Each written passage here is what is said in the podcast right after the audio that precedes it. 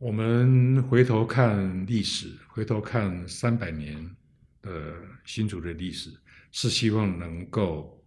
呃前瞻一百年、两百年，是是做这样的期待。那历史的教训、历史的学习的意义也在。呃，像这次我在读郑永喜的重读他的诗集，哎，我就看到看到一句他的诗，我觉得。呃，这是这是对的，这是方向。读书增种子，不管我们是读呃历史、读人文，我们是读科学基础的，或者是应用的，哎，读书增种子，我们还是要有扎实的知识基础。清大有文路，是梅园建筑寄生兽，还是土地其实清华大学校园内的宝藏不止如此。现在就让清大有纹路 Podcast 为您揭开清华大学文路馆的神秘面纱吧。听众朋友，大家好，欢迎收听清大有物 Podcast。本集清大文馆会客室，我们来了一位非常重量级的来宾。呃，他是目前在新竹的文史工作者，也是前新竹市长。我们欢迎蔡仁坚市长。嗯，您好，大家好。呃，市长，我们这次其实因为配合我们这次新竹呃清大文物馆有一个非常特别的展览——竹堑故事展。那这个展览其实我们非常希望能够邀请市长来跟我们谈谈新竹的故事。我们这部这次节目的名称叫做“从新竹设置三百年，文字两百年”，来谈谈一座城市的过去跟未来。那呃，我我想可能听众朋友可能对于整个新竹市的印象，大概就是现在它是一个科技之城，它是一个呃在国际闻名的一座城城市。但是其实新竹它其实是一个非常发展非常悠久的一座城市。所以呃，我们既然今天二零二三年它是一个非常特别的时间点，因为在这个二零二三年的前三百年，在一七二三年的时候，当时候发生一件重要的事情，就是新竹设置。所以一刚节目刚开始想要来谈谈新竹设置三百年这件事情，哎，为什么当时候这件事情对于新竹是什么样的影响，以及新竹如何在设置之后成为北台湾发展的重心？可不可以请市长来跟我们分享一下？是，呃，所谓的设置，这个“治”就是治理哦，就也就是说有政府啊，有管理了。那呃，因为台湾的历史发展是由南而北，所以在雍正元年呢，因为整个北台湾，呃，那时候府城在台南，呃，鞭长莫及，所以，呃，就设了雍正元年一七二三年设了彰化县，设了淡水厅，哦，那初时的淡水厅呢，呃，刚开始只是补道，所以他的行政长官的那个头衔呢是叫做呃淡水补道同职，呃，补道就是治安。那过了八年，雍正九年（一七三一年），就把它的功能呃增加完整化，加了钱粮，所以这个是最重要，一文一武，呃，有治安，然后有财政，呃呃，整个整个这个淡水厅呢，呃，大家会奇怪，怎么淡水是在台北那个淡水吗？呃，那因为那时候是南部的眼光，台南的眼光，所以呢，那时候会府城的官员会认为啊，北边就是有一条大河，好淡水河，啊，那是也蛮早就有这个名，呃，地名淡水河。那淡水厅是真正的把把这个衙门，就是办公室、办公厅设在。设在竹堑，呃，他是早决定这个这个厅制会设在竹堑，可是真正，可是他际遇在彰化，然后真正把它呃整个办公厅都都都盖好了，然后能够入住了，那时候已经是乾隆二十一年，哦，乾隆二十一年是一七一七五六年。呃，所以也就是经过了三十来年，三十三十三、三十二三年，那这整个呃，在新竹的这个这个政治中心就完善了。所以它它是一个政治中心、军事中心、商业中心、文教中心，呃，大甲溪以北一直到基隆。都属于这个范围。是是，那我们晓得说，因为新竹因为设置的关系，开始发展这一座北台湾的重要的城市。那我们更加好奇说，其实一座城市，它就像刚市长您提到了，它的一些基础建设完善之后，经济的的一些活动在这个地方开始发展的。因为有经济，才有后续的文化；因为文化，才有后续更。我们在讲个软实力的部分，所以因为其实新竹在我们今天谈的二零二三年，也是新竹文治两百年的一个非常重要的时间点。因为在一八二三年的时候，当时候新竹算是出了全台湾第一位进士郑永喜先生。那呃，这个文治两百年，其实我觉得牵涉到整个新竹后来家族的发展，因为我们知道新竹有郑家跟林家，其实这这几个大家族在新竹，在整个北台湾，其实不止在艺文界有很重要的一些发展之外，它其也不断的参与地方的公共事务，市长可不可以跟我们分享这一段关于文字两百年的过去？可以，呃，我稍微再补充一下上一段，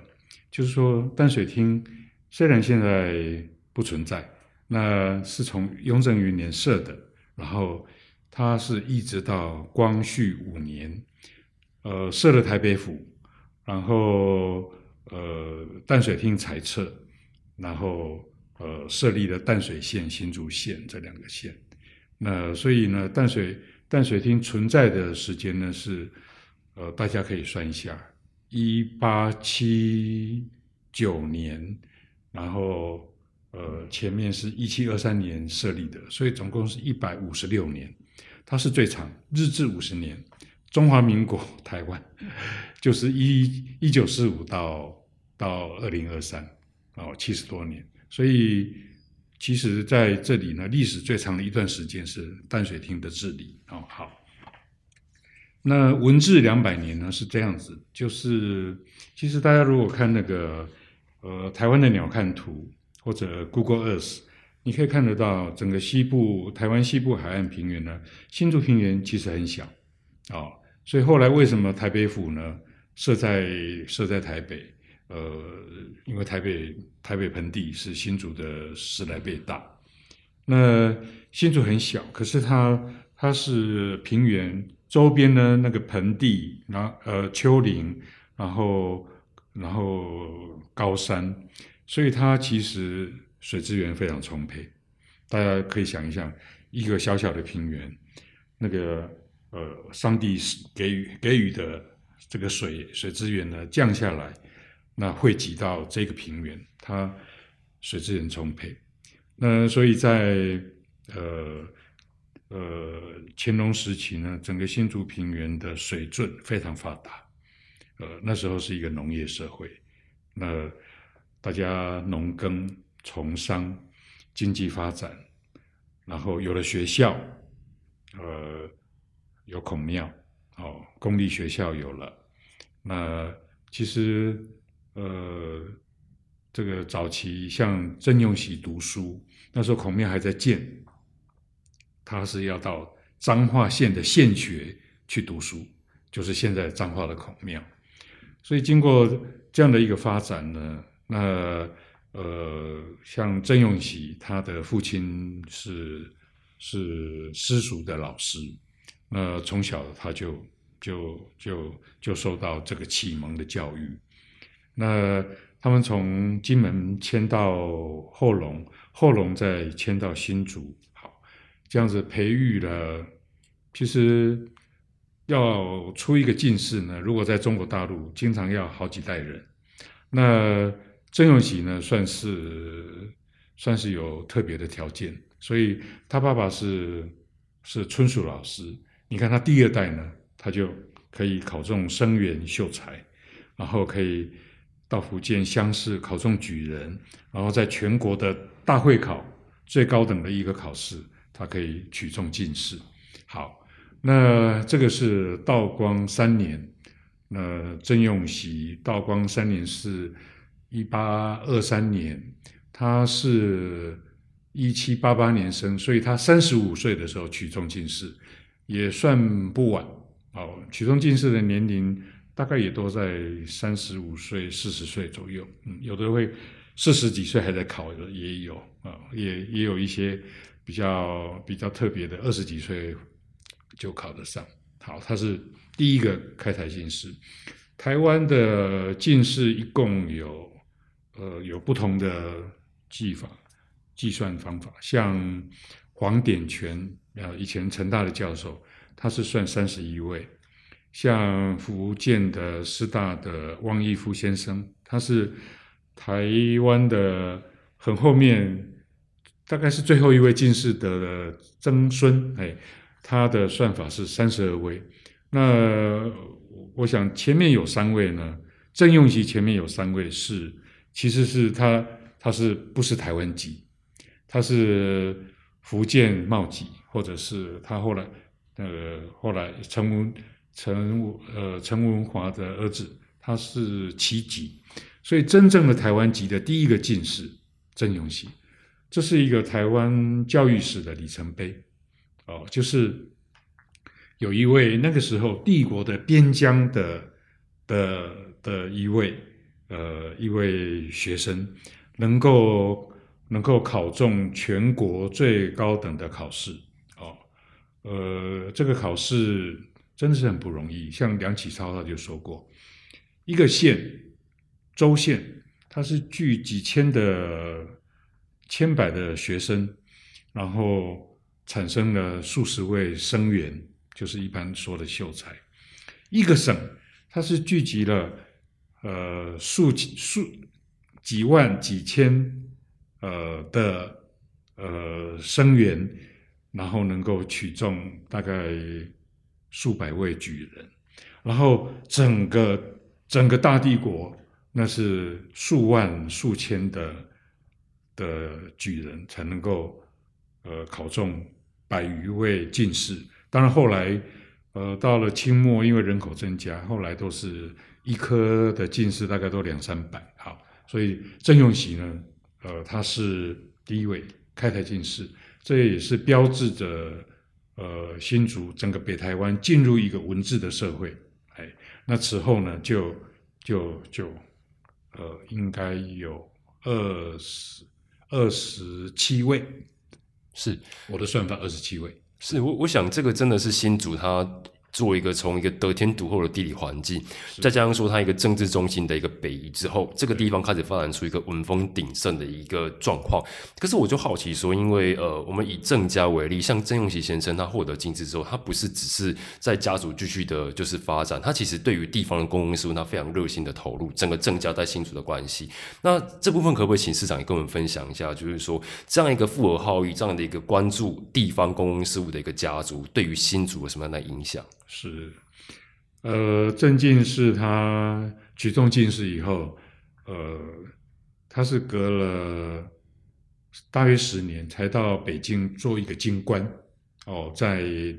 在礼部。那好，他对于地方的公共建设最重要的一项是，呃，道光六年的竹城。这个城不是新竹县城，是淡水厅城。是整个北台湾的厅城，所以那个时候的知府，那个时候的淡水同知李圣仪，就呃就就就选了三位总理，逐成总理。这个代表北台湾的三大家族，一位是板桥林家林国华，一位是新竹林家林赞梅，本来是他的叔父林少贤。林少贤过世，哎，哎，然后一位呢就是曾永熙，那这个竹城是一个呃，那一个就是封建时代、帝国时代最大的公共工程了，哦，这个城呢八百四十丈，大概两千七百五十公尺，那四个城门，当然在呃，因为它这个城呢是砖石城。呃，传统的中国式的城呢是砖城，那因为呃那时候筑城呢，它这个整个过程呢是其实非常精彩，因为这个记录呢完整的留下来。那这个砖石城呢，后来是因为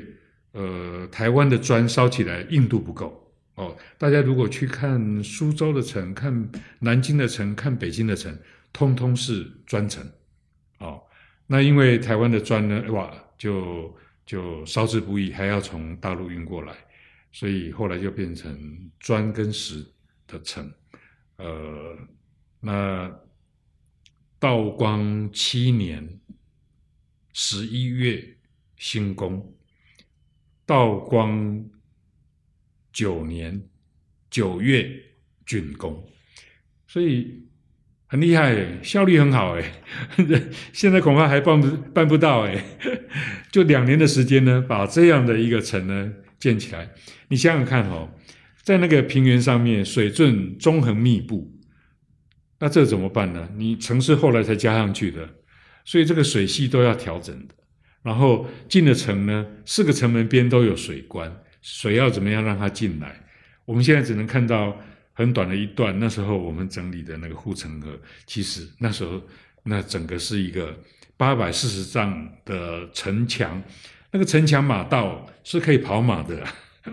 很宽呐。那个宽是几丈啊？我忘了。哦，那那那个水要水要水要从水关进去，然后因为城里面水田稻田还蛮多的。哦，像。像郑家、进士地、郑氏家庙那一带，现在还叫水田街，在道光时代也叫水田街。那边有个吴吴吴家，已经拆掉了，三四年前拆掉。他的那个门额啊，进门的门额就是群水环流，那个水是非常充沛的。好，好，那这整个整个建设的工程呢，是是很不容易。好，那这这是最大的。那当然，郑用锡在地方上。的贡献呢？呃，可能更重要的是教育。哦，明明治书院原来在泰山，在乾隆五十年代迁到新竹，因为听听城在新竹，哦，所以台北有明治路，哦，以前的明治工专，现在叫明治科技大学，就是这个明治书院。那那个位置在现在的明治书院停车场那个位置。郑用锡在他呃去北京担任三担呃担任京官一个呃京城的官京官之前呢，他已经在明治书院大概有七八年。他去他在北京大概就是两两年多的时间，后来又回来了。他不在的时间是他。堂弟郑用建，他们呃郑用锡堂弟郑用建，郑用建，然后郑用锡的儿子郑如松，他们三位担任明治书院的三长，就是校长，超过三十年。北台湾那时候教育出来的，呃，那是官学，呃呃不，抱歉，官学是是那个孔子庙那个呃。听学后来称为县学哦，它每每一个州县的文庙都是国立学校的所在。那明治书院呢？它虽然不是文庙的书院，不过它还是有公费的哦。那它可以说是半官方哦，是是政府有拨款有公费的，然后它还有一些学田，呃，那些。那些呃耕佃的的的租席呢，可以可以补充这些呃老老师跟学生的高火哦。那时候学生都都有高火的高，就是牙膏那个高火，就是就是那个公费公费生哦。那明治书院教育出一大批的一大批的呃北台湾的中间分分分子。他们后来都发挥很大的作用。那当然，呃，还有其他，还有地方上的种种事务，桥梁、义渡，哦，因为那时候没有那种大桥，呃，这个渡义渡也很重要。呃呃，祠庙这些呃重修整理，曾有喜都都是带头的，郑家人呢也都会带头的。捐书捐款，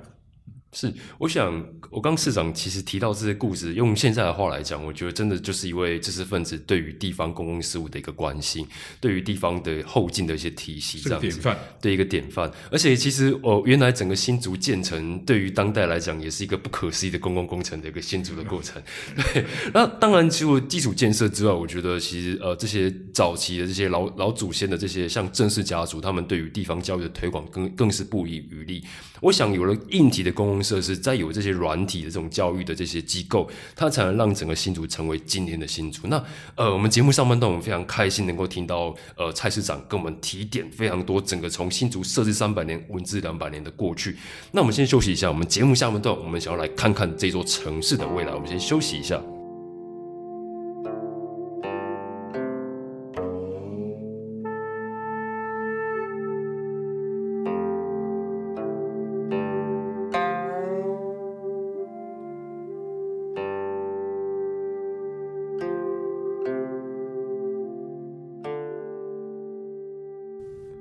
感谢听众朋友回到我们清大人物 Podcast。今天来到我们文管会客室的重量级来宾，是我们新竹的文史工作者，也是前新竹市长蔡仁坚先生。那刚蔡市长其实上半段跟我们谈了非常多整个新竹过去的这个故事。那这些故事，我想它其实影响了今天新竹这个城市的一个定位。因为我们想，新竹今天是一座国际级的智慧科技之城，呃，非常多的这些科技工厂，其实在全世界都非常扬名国际。呃，包括其实我们现在所在的清华。大大学附校也让整个新竹的教育进入到一个新的这个一个层次。那我我想这应该都跟我们节目上那段这个蔡市长他所提到的整个地方的历史发展，当时候的历史历史发展其实奠定了整个呃新竹市发展一个非常重要的一个基础的历史工程。那我们先来请市长谈谈，就是说你怎么看待说过去的新竹的发展，这些历史这些祖先们所留下来的这些遗产，它对于今天整个新竹市城市发展的意义为何？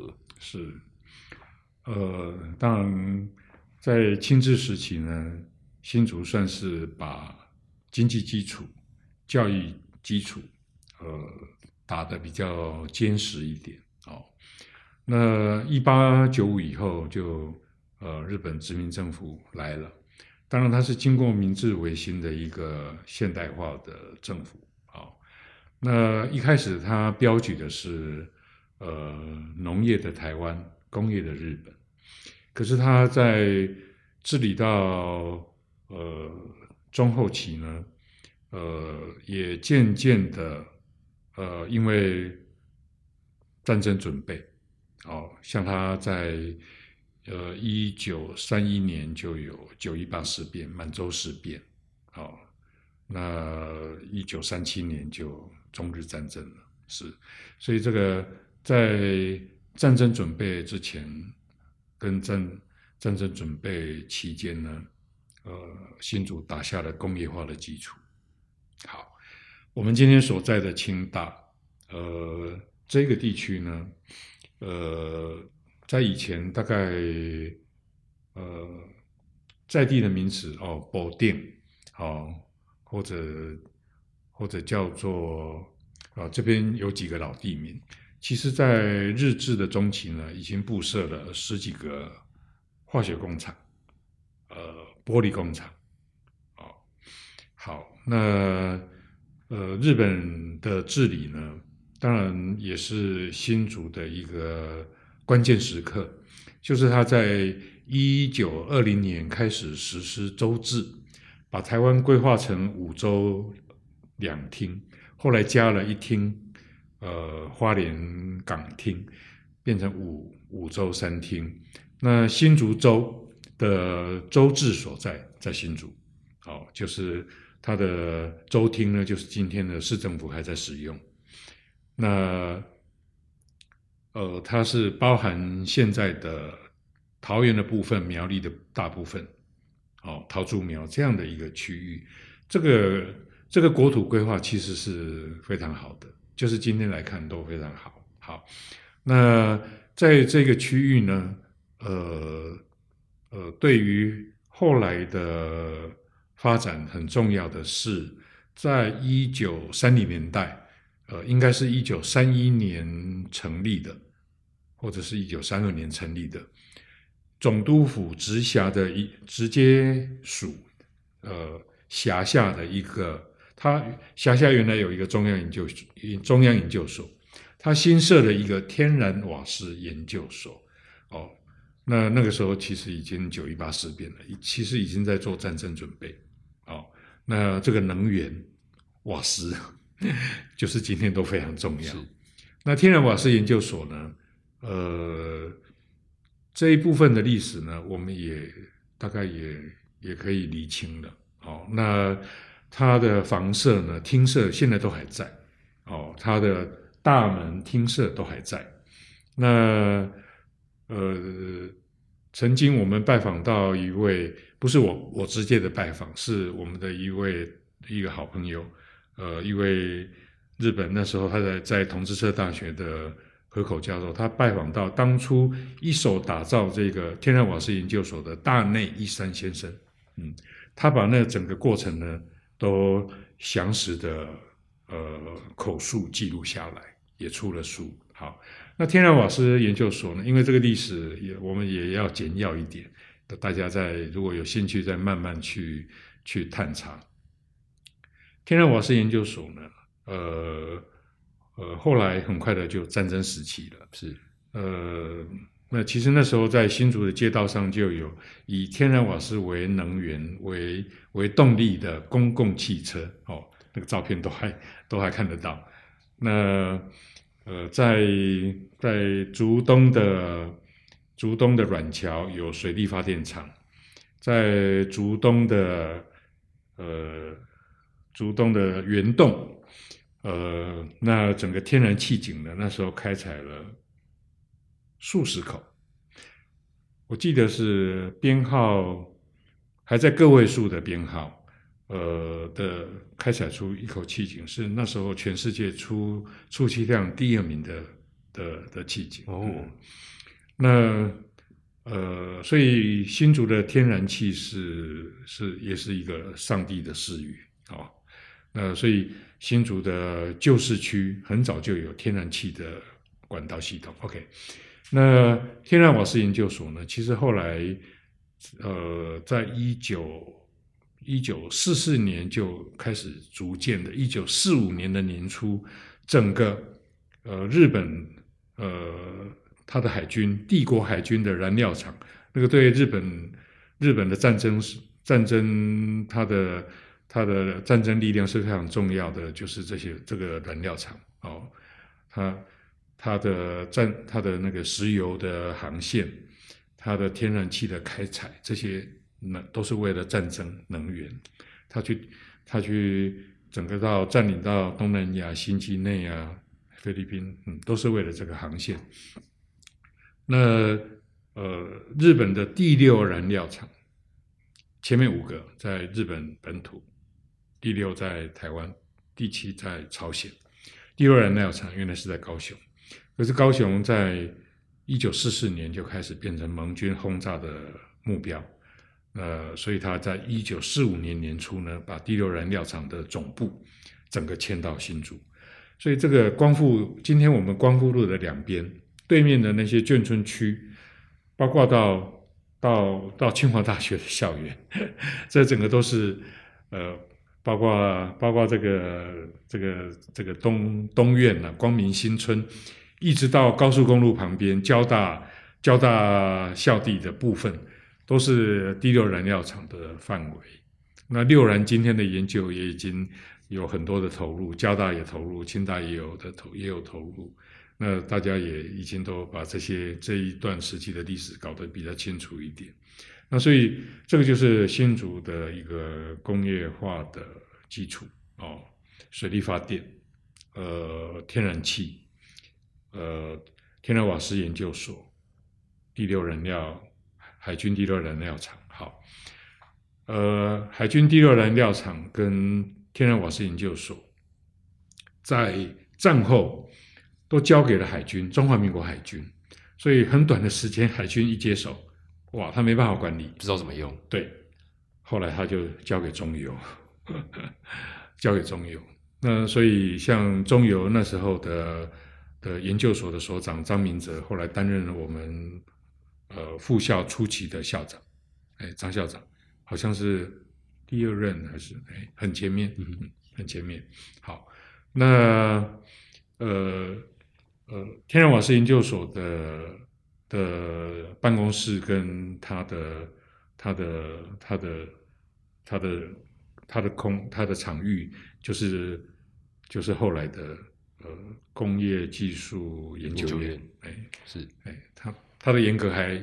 还有一点曲折哦，大概没时间讲到。那呃六然呢，就后来就呃因为交给海军嘛，然后呃后来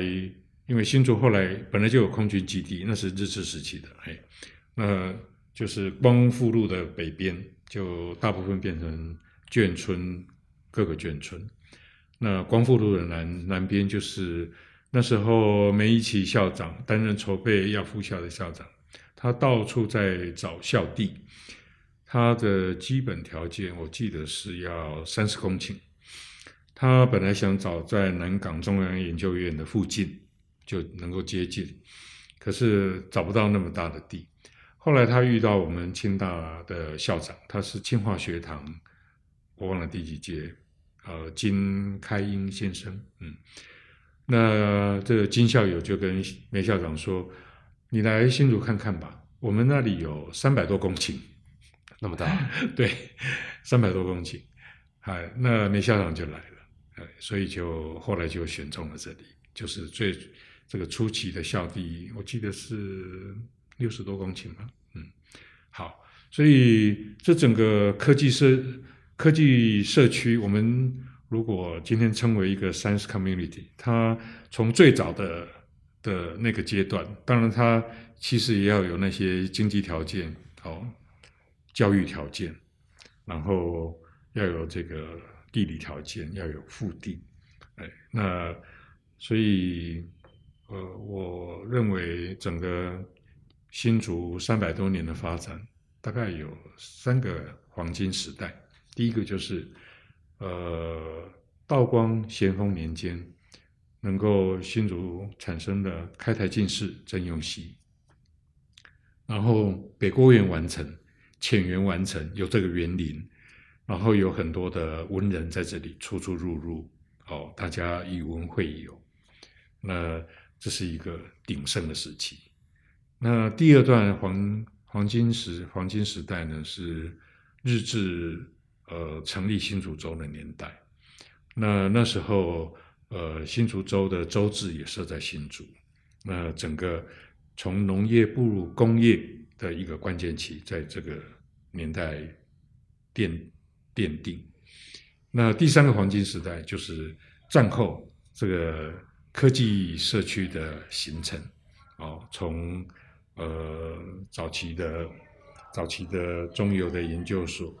然后清大的附校，我刚刚看到那个横横横布条，哎，我们今年是六十七年，呃，